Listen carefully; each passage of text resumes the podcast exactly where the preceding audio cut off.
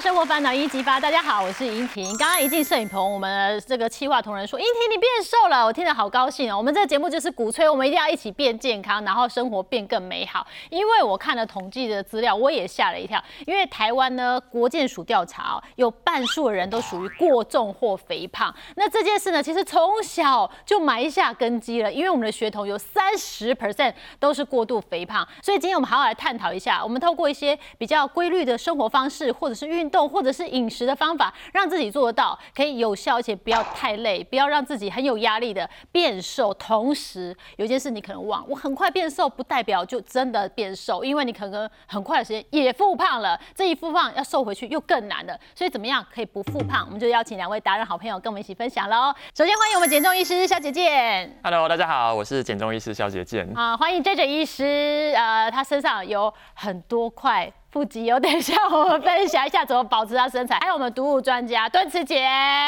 一听好，大家好。大家说敦慈姐，因为我在我心中你就是不食人间烟火，但是其实我慢慢的了解敦慈姐之后，你真的食人间烟火哎。对啊，其实什么都要吃的。对，就是日子是过得好，但是身材也可以维持的很好，这就非常难能可贵哦。敦慈姐其实很有纪律的在执行每件事，对不对？呃，其实也不是什么纪律啦，哈，就是这是一个习惯啦，哈。那其实我的这个控制体重呢，我我没有很认真，但是我有一个原则，比如说我是五十公斤嘛，那我大概每公斤需要三十到三十五的这个卡，所以呢，我大概算起来，我一天大概要吃到一千五百卡。好，那我不一定会吃到三餐，然后呢，因为我现在六十岁了哈，我一定要记得，我很怕肌少症，所以我一定要吃足够的蛋白质，所以我每天要吃到六十克的蛋白质，因为我的体重乘以一点二嘛，哈、那其实呢，基本上呢。我是什么都吃，我没有不吃的东西啊。哇，我们七娃好用心啊，把你的一天会做什么事都记录起来。对因为我是一个很规律的人，那我大概早上六点就会起床，好、然后呢，我起床的时候我不会立刻起来，因为我年纪大了，我如果立刻坐起来的话，哎，我有冬天的话容易有这个什么血管的这些病变，所以呢，我不会起马上起来，我会在床上做一些伸展，然后再起来就是大概动个十五分钟，然后我就会起来刷牙洗脸，然后开始做家里的打扫。因为呢，我这个人呢很怕麻烦，也很怕懒，所以我就是每天呢，我就是轻轻的带过，这样不会让我太累哈。然后再来呢，我就是准备一个早餐。那因为我们家早餐很简单，等下介绍给大家哈。然后我这个准备好早餐的时候，我就开始运动哈，因为我也怕失智，所以呢，我就会单脚跳绳哈。那我今天正好没有带来，但是大家可以 Google 到，就是我会右脚跳。跳个几百下，左脚跳个几百下，因为左右脚会受伤吗？呃，其实不会耶，我我觉得有时候哈，你觉得这里痛那里痛，然后不运动哈，反而呢，哎，就是很容易这里痛那里痛。像我每天固定爬山跳绳之后，这样以前呢，我们有时候做一做，哎，肩颈就觉得酸，要去按摩一下。现在我都不用了，因为都觉得不大需要哈。然后我再来就会吃早餐，我就很固定七点到八点吃早餐。那我的早餐呢，其实大家呢也不要觉得很麻烦，这些东西些，对这些东西，其实你在这些便利超商都买得到哈。那我很简单，我会用水果加 yogurt 哈，因为我们家是水果是早上吃，大概是两个拳头的水果，因为有一些研究就发现你晚上七点之后吃水果比较容易脂肪肝嘛哈。那我就是两个拳头的水果，我就是早上吃好。那我这个这个水果呢，我都还会加上 yogurt 哈，为什么呢？因为 yogurt 它其实是高钙，它也是蛋白质，但是钙呢其实比较难吸收，要有维生素 C 去帮忙，可以加速它吸收。哦，所以水果跟它加在一起。对，然后其实我有时候还会撒一些黑芝麻。好，因为黑芝麻也是高钙的，那我大概会吃四到六颗的这个核桃，好，因为核桃它是好的油脂，然后我大概会吃两个白煮蛋，好，那我的主食类呢，我就没有吃面包、馒头。哈，我就是地瓜。玉米或者是香蕉择其一。哦，就是这三个是择其一，我对想说要全部吃完，我有有点胀了。没有，然后呢，我都还会再配一杯黑咖啡。嗯，哈，对，因为现在蛮多研究，就咖啡其实有助于身体的健康哈。那其实有时候我午餐是不吃的，因为我是算一整天的总量哈，就是我要得到大概一千五百卡。那但是呢，我有一个原则，就是我每天会吃两碗蔬菜，一律一白哈，绿的就空心菜、地瓜叶、菠菜就随便你取得容易就好。然后白的呢，就白萝卜、白花菜、白高丽菜，甚至有时候是菇类、竹笋、茭白笋都可以。然后呢，我会吃鱼，哈，为什么呢？因为我们知道吃鱼可以预防心脏血管疾病，可以预防忧郁，可以预防失智。然后我还会吃到一份的，就是鸡肉或者是猪肉，就随意的。好，然后之后呢，就是吃完饭，我其实有个习惯，吃完饭我不会暂时休息，我吃完饭会立刻站起来，嘿，就是走动啊，有时候收碗，有时候就是拖地一下，然后呢，之后呢，就是在在这个。呃，洗个澡，做个伸展运动就睡觉。但是我每天至少走十公里，然后呢，我会爬这个楼梯哈，就是有时候是爬山，有时候是爬楼梯。那因为 Apple Watch 的技术是十六个阶梯等于一层楼，那我大概会爬到七十层楼。但有时候对，但有时候就是出国的话就没办法爬那么多。但我刚刚知道一个非常虐心的一件事情，就是这个多小重，德 子姐这个德子姐平常做家事与她哇。真的很重，我快拿不了了，很重哎！你怎么用的？呃，这个哈，就是我在做家事或打扫的时候哈，或者在家里走来走去的时候，我就拿来预防肌少症的。为什么哈？像我就会带着这个哈，然后呢，这个增加这个那个重量，那就可以就是预防肌少症。好，因为我们知道肌少症死亡率其实也蛮高的哈。那脚呢？其实我就是你这样好做吗？因为说实在，我弄那么重，我要扫。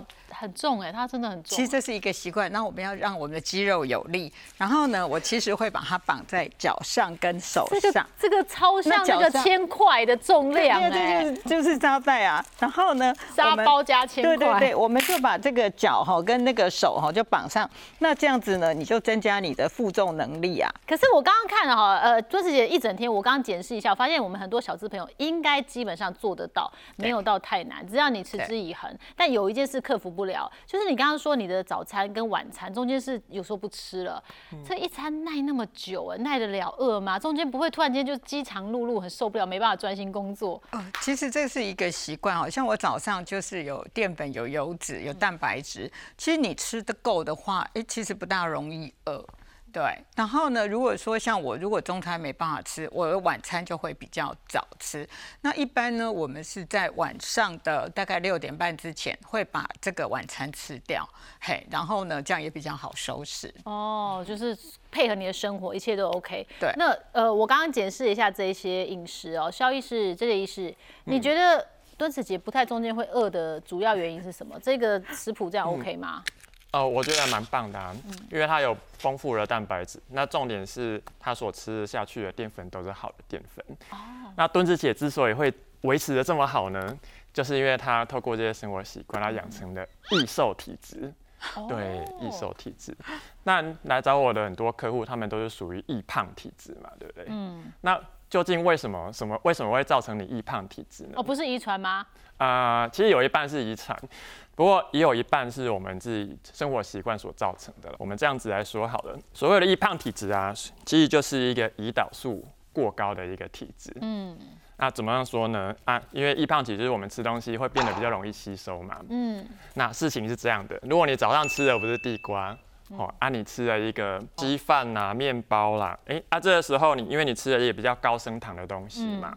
那所谓高升糖的东西的意思就是说，哦，它血糖会上升的很快，所以你食物吸收的速度也很很快。那这时候我们的胰岛素就会分泌，就是让你把这些热量快速的吸收进来。是。那如果我们今年累月啊，就是每天早上都吃什么甜甜圈、面包啊，啊，你身体就会被你训练的很厉害，对，你就变成一个很会吸收的人哦。它会吸收的更多，所以你会吸收的更快，然后你会。然后你的血糖就会快速的下降，嗯，啊，这个时候你就会饿，饿了就想要去吃更多的东西，然后你就会变成一个吸收好、容易饿的人。所以其实我们在减重要养成易瘦体质，其实就是要靠我们平常的饮食去打造，让你的血糖越稳定越好，让你的胰岛素也越稳定越好。所以这个意思就是有很多人呢是遗传是占了一半因素，但有另外一半是自己不太应该，因为你把自己变成了易胖体质，但。换一个方向想，如果你把自己变成易瘦体质，是不是就容易瘦下来，维持比较好一点的身材呢？是可以做得到，对不对？对，没错。所以，我们第一个就是最重要的，就是去稳定你的血糖跟你的胰岛素。那尽量去挑食物吃。对。那这些食物呢，我们可以看到哪一些食物会让你 啊、比较容易吃了就变成吸收很好呢？嗯嗯。那其实我们可以看到这一张表，就是所谓的一个升糖指数的表。升糖指数越高，吸收的越快，胰岛素也刺激的越高，然后就慢慢打造我们吸收好容易饿。哦，燕麦片算高的哎，对，但是我因为这个燕麦片它的升糖指数，它其实是比吐司还要高哦，它是高达七十九。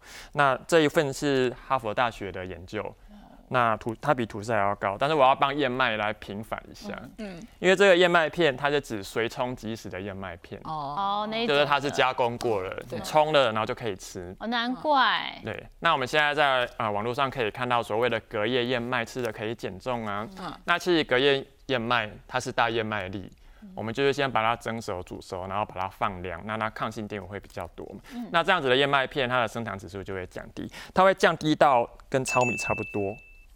哦，对所以那我尽量吃原形的燕麦啦，不要去吃加工的，尽量不要。吃任何的加工食品。是是，对，那任何其实任何的面粉啊啊或者什么玉米淀粉啊、太白粉跟糖做的东西，都是高升糖指数的东西。那我们可以看到，吃面制品不如吃饭，吃饭最好是吃糙米，哦啊吃地瓜又比吃糙米好。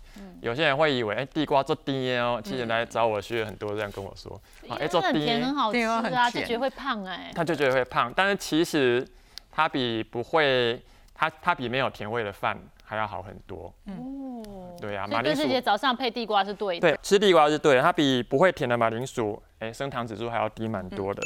然后我会最建议大家去吃的是豆类啦，哦，对对，绿豆、红豆，它的升糖指数又是只有地瓜的一半而已。哇，好低哦而！且它们蛋白质的含量也稍微比较高一些，纤维的含量也高。那早上可以喝一碗绿豆汤，对是一个方向哦。对对对，我秘诀就是夏天绿豆汤，冬天红豆汤。哦，真的。对，但是我们不能加糖啦。呃，加糖前功尽弃，好不好？我们吃，那你是吃原味哦？啊、我会适量的加一些啊、天然的代糖，像是罗汉果糖啊、甜菊糖啊。哦，天然的。对对对，那我们尽量不要用果糖或是蔗糖，哦嘿，这样我们那个就是化学呃后天的，然后会比较容易胖。但是我们绿豆还是要可以吃得下去，所以加一点甜味去 去调整一下。我们光看这个数字，可能大家不够有感。我们直接实际的把食物列出来让大家参考，你就看看你平常时爱吃的啊，或者早餐在吃的这些东西是高升糖还是低升糖，尽量挑低升糖，比较不会胖哦。嗯对，我们可以看到像比较高升糖的食物啊，早上如果是面包啊，或者是你把南瓜弄成南瓜泥，还有面条，还有马铃薯、西瓜、馒头这些比较精致的淀粉，它都是属于一个比较高升糖的食物。中升糖指数的部分，我们可以看到像是米粉啊、地瓜啊、啊通心面呐、或是糙米饭呐、还有一些呃我们可以常常看到的水果，就是比较好的一些食物。所以我们可以在早上的时候把你的面包就替换成一个地瓜啊，或者是一个意大利的通心粉这样子，哦，小小一碗通心粉，小小一碗。不然有时候通心粉也很好吃，一大碗公就糟了，对不对？嗯，之所以吃意大利面比较没办法减，是因为没有那么小份的啦。对呀、大家都 好大一个，一次都给你就是两，一次都给你一大盘。嗯，啊，所以虽然说它的升糖指数比较低，但如果我们把它全部吃完的话，量太多了哎。热量也是会太高。那你建议呢？如果真的要吃通心粉的话，我的量抓多少？啊、我也建议大概就是不要超过一碗饭就是一个一普通碗啊，不是挖工一种碗。嗯，其实意大利面，那如果不是那种天使面很细那种，嗯它的升糖指数是低的，哦所以我们在减重的时候也不用去避开所有的面制品。那我们可以看到低升糖，就是如果我们早餐呢、可以把它代换成低升糖指数的这些食物，像是杂粮面包啊，或是我们吃一个苹果啊。啊，或是我们吃隔夜的燕麦啊，啊啊，记得我们不能吃那个水冲即食的燕麦哦。哦，对对对，燕麦奶就是把燕麦磨成粉，哦，所以是高升糖吗？所以是超高，跟你刚刚看到的米浆差不多，哦而且它而且它是属于它不是奶类哦，它就算五谷杂粮类。所以言下之意就是，如果有些人喝这有乳糖不耐症，他喝咖啡他加了鲜奶不适合，他用了燕麦奶，也要节制哦，对对对，因为它是，高升糖的。而且它几乎没有什么蛋白质，你就是等于吃了一碗饭进去。只喝了一杯咖啡就有吃了一碗饭的效果，这呃好，不要对变成易胖体质，拜托。对对对对，只要我们尽量去摄取低升糖的食物，然后避开高升糖。嗯，那我们慢慢慢慢借由这些食物的代换啊，你的血糖、胰岛素就会开始稳定。其实我在门诊也有这样子的病患啦，纯粹透过饮食调整吗？透过饮食，而且他从头到尾都是有吃饱。我记得那个啊，那个女生她来找我的时候。一是一百公斤，一百公斤的女生哇！对对对，然后她是大概才一百五十几公分而已，所以她走到二楼之后就气喘吁吁。是透过算热量的方式，她去减重了。但算热量为什么她怎么减都失败？因为她去算了之后，然后她开始体重要慢慢慢慢降低，她就到达一个新的平点。然后他怎么吃突破不了了，对啊，这个时候心情有做败也嘛，嗯，又暴饮暴食，嗯，然后他可能一次聚餐就回来了，就这样无限循环。那我就跟他说，好，你不要再算热量，因为你没有办法吃饱，我们就没有办法持续下去。我们只要透过挑选食物，你就尽量吃饱，那血糖、胰岛素稳定，他就发现，哎，我的食量慢慢慢慢的在下降，他也没有那么容易饿了。嗯，那。于是我们在一年就减去了二十公斤的体重。哇，很棒哎，成绩很好哦。成绩很好。对，所以有时候真的你要让自己吃饱，不要是好像受到委屈，不然你觉得减肥路太难走了。那第一件事很简单，易瘦体质哦。医师告诉我们，你只要掌握了方式，你可以稳定住你的血糖，你就比较不容易变胖。那打造易瘦体质的第二个重点呢，足够的蛋白质很重要。怎么说？足够的蛋白质是我们在减重是非常重要的。因为如果你没有吃够啊，有些人会去算热量嘛，然后就算我一天要吃一千卡，然后那一千卡就是都燕麦奶啊、水果啊、蛋糕啊，你就想说要已经高升糖，已经要吃少了，对，那就吃好一点，对，不要委屈自己，对对对，完全走错方向，就走错方向。如果我们这样子去限制自己，你会发现你非常的饿，嗯，而且这个时候减去的体重啊，就不会全部都是脂肪哦，嗯，你可能会减去一半以上的肌肉。对，那我们刚刚有提到嘛，你就啊，你可能遇到一个瓶颈之后，啊，你动没掉，大吃一餐回来就不会是肌肉了，肌肉被你减掉之后回来会变成脂肪，啊，就会变成你蛋白质没有吃够，就越减啊，代谢越低，然后就越来越难减，然后肌肉就变少，对，哦，损失很惨重，损失很惨重，嗯，所以其实我我们在减重的时候啊，像。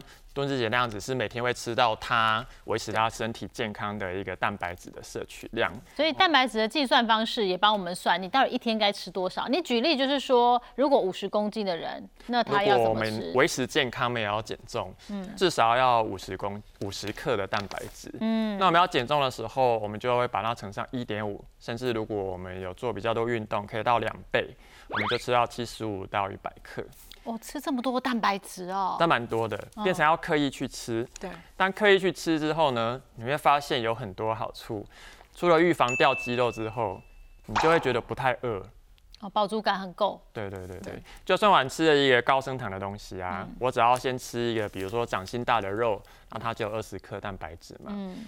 其实它饭后的血糖就会变得相对的稳定。蛋白质吃够，还有另外一个很重要，就是说它的产热效应是高的。嗯，什么叫产热效应呢？其实我们在吃任何东西的时候呢，我们都还是要消耗能量去把这个食物给消化掉。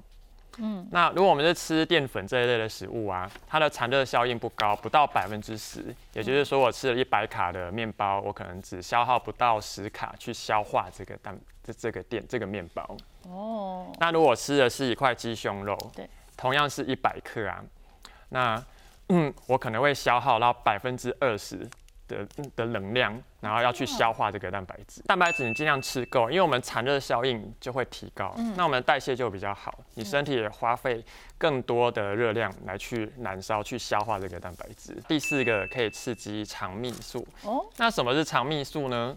嗯，肠泌素就是大肠分泌的激素，听起来像废话。不过这个肠泌素它是有很重要的功能啦。当我们吃饭的时候呢，我们身体其实会去想要维持一个平衡，也就是说身体不不太想要让我们减重，但是也不会想要让我们变胖。所以我们吃东西，身体啊吃饱了，身体就会分泌肠泌素，它会告诉我们大脑说，哦，你吃饱了，不要再吃了。嗯，它会告诉我们的胃说，哦，你吃饱了，所以胃就会有点这样缩起来，它它就会让你吃不下东西。那这也是提供我们饱足感一个很重要的荷尔蒙。哎，肠泌素不是就前一阵子很夯的那种瘦瘦针啊？对，它就是瘦瘦笔的成分。哦，对，所以你打完针之后啊，你可能就会觉得哦，我比较容易去达到这个饱足感，哦，而且它能够维持的比较久。是。所以我们现在在探讨的是，不用透过打针，不用透过一些后天的事情，我们只要透过饮食哦，我挑对了食物，然后我多吃蛋白质哦。足够的蛋白质，它就可以帮我分泌肠泌素。你自己身体有，干嘛花钱买？那有人就是专门透过蛋白质的饮食调整，达到减肥效果吗？哦，当然有啊。其实我会提供一个更简单的方式，嗯，因为我们不知道吃到多少的蛋白质足够嘛。其实你只要每餐都把你的手掌吃下去就可以了。对 啊，没有啦，就是这个大小。对，通常一个啊六十公斤的人，他可能维持健康就二十克嘛，啊，他的手就会比较小。这样子的肉啊，大概就会有二十克的蛋白质。是。那当然也不一定要吃鸡胸啊，因为我我有试过连续三天，真的就是，就就是会觉得今年都不想要再碰鸡胸。连吃三天就吃不下去瘦肉都可以啦，对，不用对自己那么严格。干贝也可以，牛板腱也可以。哦。啊，但是肥肉当然就没有这么多蛋白质。对。你如果是吃这样的牛小排，啊，不就等于吃下这样的鸡胸肉，跟这样的奶油哦，它是百分之五十的油脂哦。哦，是，所以你还是要挑一下肉品嘛，尽量去挑瘦肉，可以挑纽约客，它就是一个比较瘦的肉啊。当然，如果我们吃素的话，像毛豆啊、豆腐啊、豆制品啊，也都有很多的蛋白质，也是抓这样子。那你就可以多一点，因为豆腐就会比较比较多水分，它就可以就可以吃到一个掌心一一可以吃到一整只手这样子的一个蛋白。有没有人透过这种蛋白质的饮食调整，达到减重？有啊，其实蛋白质它可以搭搭配任何的饮食法，如果有的话，大概一个月可以多瘦一公斤的体重。一个月可以瘦一公斤，那不错。多瘦一公斤的体重，因为你代谢比较好，它就不容易饿，又不会去嘴馋去吃其他的东西。所以我觉得蛋白质减重法，应该说它不是一个减重法，而是它可以搭配任何的。嗯，就算你要一六八断食啊，就算你要进行计算卡路里啊，生酮，我觉得。都要吃到足够的蛋白质。我记得也有一个来找我，是一个男生，他有一百二十公斤。嗯，我一百二十个几公分啊？对对对对，那大概是一快要一百八十公分啦，所以就比较快高啦。很大一个人，因为他其实曾经透过节食减重，因为他那一年要拍婚纱，嗯，所以他就在一年内从一百二十公斤就减到了一百。就其实还不错，但他拍完婚纱之后啊，他就回到一百四十公斤啊，还弹回来哦，救命啊！对对对，还重。因为那个时候他就是透过少吃啊、断食啊这样子的方式，因为他有一个明确的目标在嘛。嗯嗯。那这个方式让他就是剥夺感太重了。哦。就像敦实姐讲的，其实我们养成一个习惯，然后习惯成自然才是比较重要。所以我们就开始教他去认识食物啊，吃好的淀粉，吃到足够的蛋白质。然后我们在减的时候，他跟我说：“哦，从来没有减重这么开心过，因为都吃饱的，都是吃饱，而且他还是可以去挑一些好的食物来吃，对啊，瘦肉啊，鱼啊，瘦的牛排、牛板腱，嗯，好，甚至他就吃生鱼片也可以啊。哦，他也是蛋白质啊。对对对。后来我们在一年就减了四十公斤嘛，回到一百，就回到一百，就继续减这样子。有成效哦，对，因为那回弹实在力道很可怕的哦，就是你吃法、你自己饮食习惯没有调整好，真的报复性吃回来，报复性变胖。啦。那我觉得有一方面是观念没有改吧，他就会说我正常吃，但他正常吃的意思就是说他排骨饭然后晚上可能就锅贴啦，又有宵夜。对，但一般人的正常吃，可能他还没有办法接受说正常吃应该是吃健康的食物。嗯，对。啊，但是台湾人都正常吃，啊，这样就两百万人糖尿病啊。嗯，所以我们其实。还是要在观念里面对正常吃的定义要更改一下。对，因为肥胖真的不是只是外形难看哦，你可能呃增加你糖尿病啊，或者甚至癌症的风险都会变高哈。所以打造一个易瘦体质，不是只是为了好看，是为了健康。那继续怎么打造呢？你有提到一点哦，不要太晚吃东西，啊是多晚叫做晚。会建议大家尽量不要超过八点去吃东西。八点哦。因为德国研究发现呐，我们一样的东西。那你早上吃的时候呢？诶，它比较不会热量全部都吸收，而且它会让你的代谢比较好。嗯，那如果我们越接近睡觉时间去吃东西的话，你就会发现，诶，热量会几乎全部都吃进去了。嗯，而且晚上吃东西还容易造成胰岛素阻抗，也就是慢慢会变成糖尿病的前期。嗯，对，我们可以让大家来看一下这个图表，我们可以看到啊，当我们早上吃东西的时候，那黄色这个地方就是我们早上吃东西那血糖的变化，嗯，那蓝色就是我们吃东西它血糖的变化。嗯，那我们就可以发现呢，当你早上吃东西之后，你血糖不会上升这么多。嗯，但是我们晚上吃东西之后呢，你血糖竟然会冲这么多起来嘞。吃一样的东西哦，吃一样的东西，不同时间吃而已。那这是什么意思呢？早上你只要吃，早上你吃了这么多东西，你只要分泌一点点胰岛素，嗯嗯，就可以稳定我们的血糖。对。那晚上你要分泌很多胰岛素，还不一定降得下来哦。嗯。啊，这表示我们晚上胰岛素是比较高的，所以你脂肪燃烧就会受到影响。这很多人很瘦的很，就是减得很冤枉。他们吃一六八断食啊，嗯，啊就没效嘛，因为他从十二点吃到八点。哦，晚上八点，啊，那八点那一餐就特别大餐，哦，啊，所以他就想说，好，那一八六好，只吃六小时，啊，结果呢还是没有减，最后他就进行二零四，只吃宵夜场了。哦，这越来越不健康。他其实他 miss 掉一个很重要的身体的机制，就是你太晚吃了，太晚吃了食物全部都吸收，对，然后你白天没吃，你的代谢变差，对，然后你身体会觉得，哦，是不是遇到饥荒啊，还要工作？安德美塞，这样半夜一定要让你吃的饱饱的。对，反正就变成恶性循环呢。所以我会建议大家，如果真的晚上要吃咸酥鸡，你还不如洗洗睡，早上起来去吃肯德基。那我们静下心想一想，如果这样子的话，三餐哈，到底什么时间点吃，怎么分配会比较好？啊，其实我觉得挑选的食物是比较重要。嗯。那我们大概早上八九点，就是是你上班前的时候吃就行。嗯。那中午的话，当然就十二点一点嘛。中午的时候常常是人在江湖，身不由己。客户来了，可能两点才能吃。嗯，对。那晚上的话，我们就尽量早一点吃。哎，看能不能在六点七点就把晚餐吃完。而且我们吃的话，还可以挑一下食物嘛，三餐有一些不一样的选择。像我们在早上的时候啊，如果我们是小资族，然后你想要去便利商店解决一切的话，我们可以九点就吃一个豆浆啊，还有两颗蛋。嗯，啊，这样子我们就有三十克的蛋白质哦。嗯，蛋白质满满。那没有饱足感，你可以吃一个地瓜或者是苹果。嗯，那到十二点的话，我们就吃一个鸡肉沙拉、御饭团跟茶叶蛋。嗯，这样我们其实也吃了。二十克左右的蛋白质。对对，那晚上的话，如果你今天就是受气呀，就被客户气到，想要对自己好一点，其实你可以去吃火锅。你吃火晚餐吃火锅应该很容易胖吧？但是我们吃火锅就不吃火锅料哦。哎呀，火锅料是指哪一种？就像丸子啊、饺类这些加工加工的火锅料不要吃哦。对对，我想说我还是大鱼大肉啊，这个鱼鱼肉片涮下去啊，然后牛肉片涮下去啊，这还是可以吗？哦，我建议你就是昆布锅啦，嗯，海鲜啦，然后瘦肉片啦，哦，瘦肉片，像什么鸡腿、蛤蜊锅啊，或是海陆锅，可以接受，可以接受，也还算不错，也还算不错。其实火锅你要把它吃的很可怕也是可以，就麻辣锅，然后老油条。哦，可是真的好好吃哦，但会胖，记住，嗯嗯，就是我们还是有很多东西可以吃。那不要觉得减重啊，就是在虐待自己。对，好，那但是就是切记，就是六点前后就吃完，再晚再晚八点以前一定要吃完，然后不要让它再拖到更晚了，对你都没好处啊。刚刚我们已经看那么多数据资料，好，打造易瘦体质还有一个很大的重点，就是医师跟我们说要改变饮食的顺序哦。我们在吃东西的时候啊，尽量去按照一个水肉菜饭的顺序进食。那重点其实就是把淀粉摆在最后面吃。是。因为我们只要先吃到足够的蛋白质，我们饭后那一餐的血糖胰岛素就会变得比较稳定。嗯，那其实吃到足够的纤维质也有这样子的效果。嗯，不过大部分人的问题是。